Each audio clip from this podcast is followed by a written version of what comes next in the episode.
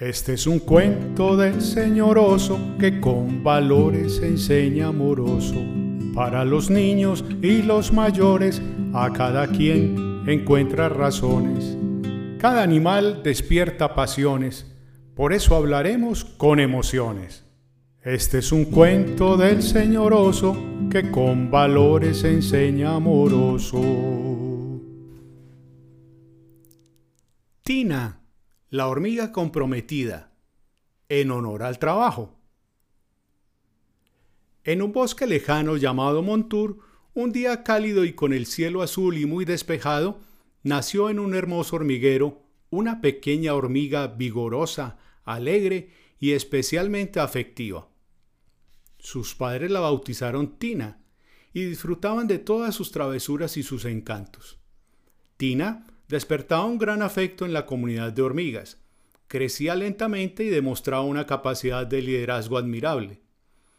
Estaba siempre dispuesta a participar en las actividades al servicio de su hormiguero con otras hormigas de su tamaño y edad.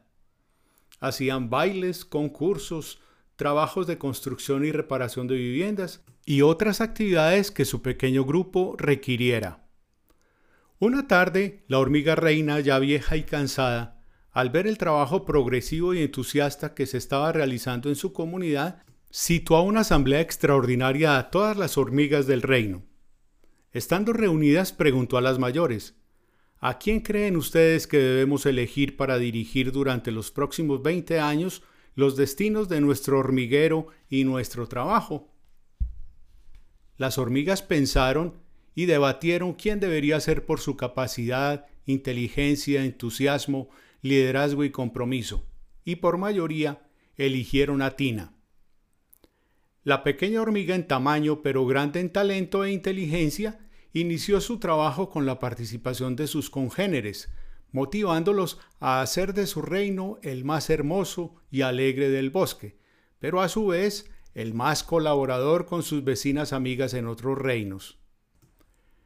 Existía, sin embargo, entre sus compañeras de hormiguero un grupo liderado por la hormiga mástil, que congregaba unas cuantas integrantes muy desordenadas, problemáticas y perezosas, dedicadas a poner trabas y dificultades en los trabajos de cada grupo al que pertenecían. Las que trabajaban en la cocina le ponían ingredientes picantes o muy salados a los platos de las hormigas más pequeñas para reírse luego de su reacción. Las de construcción dejaban materiales en los caminos para hacerle zancadilla a cualquiera que pasara y asimismo el resto de integrantes de este equipo buscaba la manera de molestar a las demás y burlarse de ellas. Tina, como líder elegida, llamó a la hormiga mástil y a sus compañeras para reunirse a hablar sobre la importancia que cada una de ellas tenía en los diferentes equipos de trabajo y para invitarlas a participar con alegría en cada una de las actividades que debían realizar. Les habló acerca del trabajo así. El trabajo es un compromiso necesario para todas las comunidades a través del cual se consigue un beneficio para todos.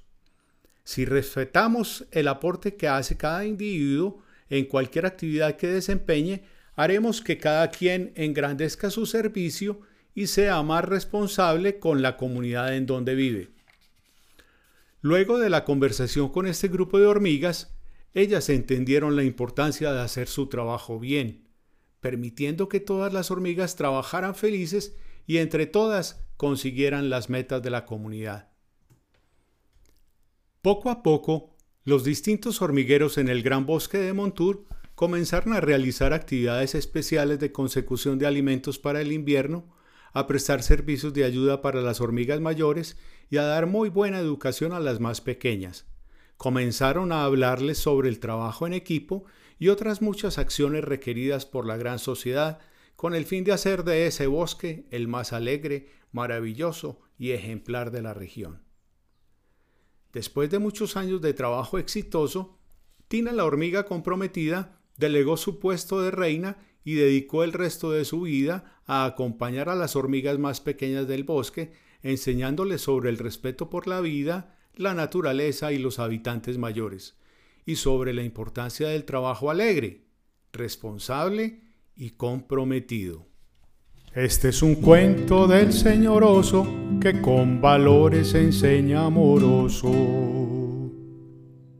Soy José Horacio Correa Jaramillo, creador de los cuentos del señor oso. Agradezco inmensamente la colaboración de María Clara Correa Gallego en la grabación y edición de este podcast. Suscríbete a nuestra página web www.josehcorrea.com y adquiere nuestros cuentos y poesías en formato digital o impreso.